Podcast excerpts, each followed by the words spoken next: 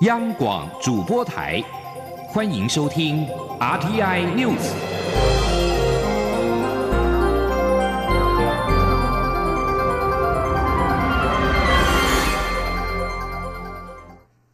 各位好，我是李自立，欢迎收听这一节央广主播台提供给您的 RTI News。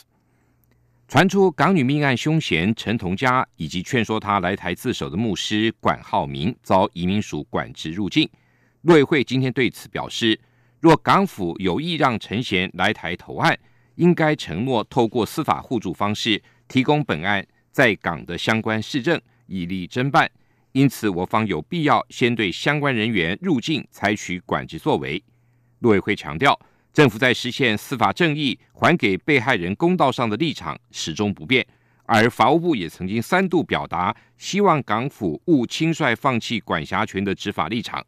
并且呼吁双方应该进行司法互助合作，而不是单单将人送过来就卸责不管。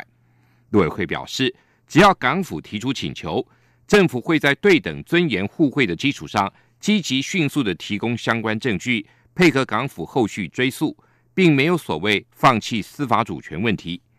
陈同佳在去年二月在台杀害女友潘小颖之后潜逃回港。由于台港没有引渡协议，陈同佳在港被指控告窃盗跟处理赃物罪。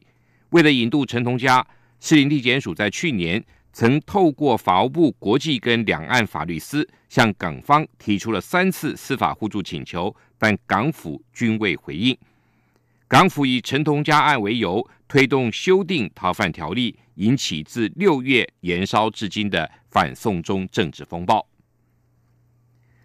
二零二零大选倒数剩下八十多天了。蔡英文总统今天到台中市出席全国劳工干部后援会成立大会。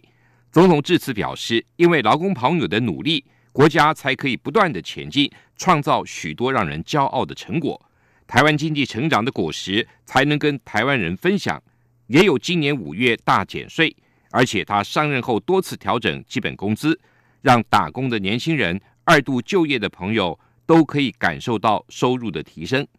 总统说：“再给他四年，国会要过半，国会没过半，他要做的改革和大建设都做不到。”针对国民党总统参选人韩国瑜在十九号晚间在台南造势场合时，差点遭民众丢鸡蛋砸中，总统今天强调，选举的重点在于参选人说出理念、愿景跟政绩，而非仇恨的鼓动。对于这个事件，已经要求警方务必找出。这不正当行为的人，记者陈林信宏的报道。国民党总统参选人韩国瑜十九号晚间在台南举办请假后首场的造势大会，前总统马英九、国民党主席吴敦义也现场力挺，打破外界不合传言。不过，韩国瑜在晚会结束离开造势现场时，却遭民众丢掷鸡蛋。虽然韩国瑜没有被砸中，但是却有支持者遭池鱼之殃，引发现场众多人不满。蔡英文总统二十号南下台中，他在受访时明确指出，这样的事件不应该在民主国家的选举过程中发生。蔡总统说：“我想这个选举哦，重点在于就是说大家说出理念，说出愿景啊，呃，说出政绩啊，来争取这个呃人民的支持啊。所以我们希望你的选举啊是一个。”呃，理念价值的竞逐，而不是一个呃仇恨的呃活动啊。那所以呃，昨天的呃这个事情令人很遗憾，我们也要求警方务必要找出呃这个呃做这些不正当事情的人啊。近期有关亡国感的议题被民众热议，不过韩国瑜认为亡国感是被操作出来的。对此，总统表示，中国这几年来步步进逼，且对区域扩张的企图心越来越重，也越来越明显。但是国民党与一些政党对中国的态度不明确，甚至暧昧，加上香港正发生抗争，都造成台湾民众不安。这不是任何人可以刻意操作的。对于韩国瑜又开支票，强调他当选总统后，台南不会再淹水。对此，蔡总统也表示，韩市长做任何承诺或开支票，得先注意他做的承诺或开的支票有没有兑现，这是一个政治人物可信度的问题。在整个竞选过程中，韩市长所做的承诺与政见，现阶段执行到什么程度，都要有说明与交代。中央广播电台记者陈林信宏报道。国民党总统参选人韩国瑜今天在台南发表他的竞选观光政策，除了喊出要观光立国、迎八方来客的口号外，还开出了竞选支票，也强调他当选总统后，不仅将升格观光局为观光部，同时预期到二零二四年，国际来台观光客即可上看一千六百万人次，二零二八年即可达两千万。记者吴立军的报道。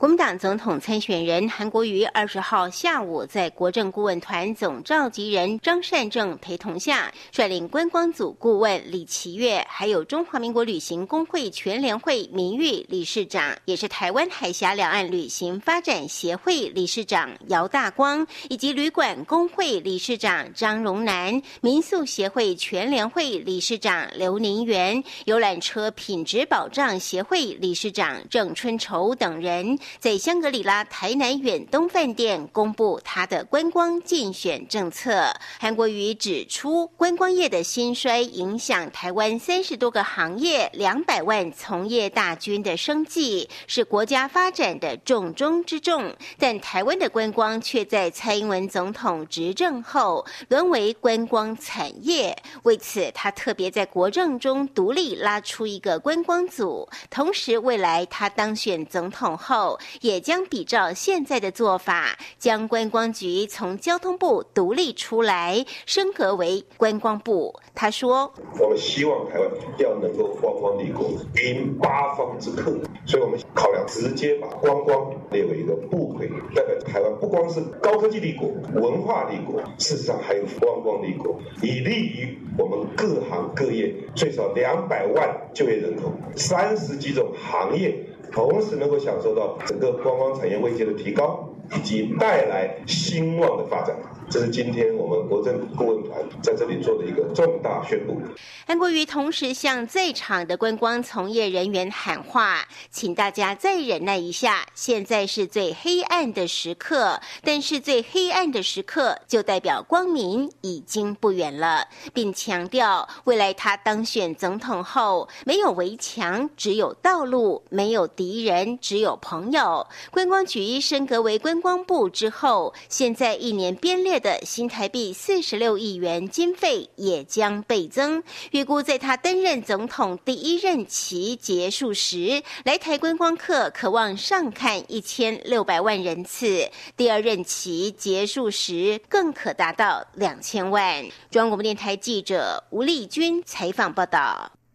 香港民主派今天又发起九龙大游行，根据香港电台的报道，警方。指因应暴徒在九龙多处大肆破坏，使用最低所需武力驱散，并调配人群管理特别用途车辆沿弥敦道向北驱散暴徒，警告暴徒立刻停止违法行为。在美丽华商场附近，警员搜查路边车辆，并呼吁非法集结的市民立即离开。在下午四点过后，尖沙咀警署内又有警员向外释放新一轮催泪弹驱散示威者，但有示威者走到警署闸门前。将汽油弹投掷到警署内，警方随即向弥敦道方向释放了多枚催泪弹。在九龙公园入口附近，也有示威者投掷汽油弹，警方释放了多枚催泪弹驱散。香港电台报道，有多名记者受伤，警员一度在警署内发出警告，指现场记者阻碍办公，要求他们离开。根据报道，警方并在弥敦道多次发射水炮、蓝色水剂，将路面跟两旁的多栋建筑物染蓝。至于港铁荃湾线、观塘线及西铁线的多个车站，因为遭到破坏而被迫关闭。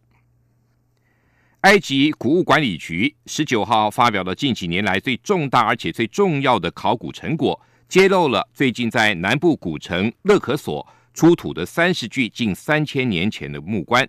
埃及最高古物委员会秘书长古奇瑞表示。这三十具第二十二王朝，大约在西元前九四五到七一五年的棺木，上周在尼罗河西岸靠近勒可索的阿萨西夫墓群出土，又有铭文及绘画，以两层叠放在墓穴内，上层十八具，下层十二具。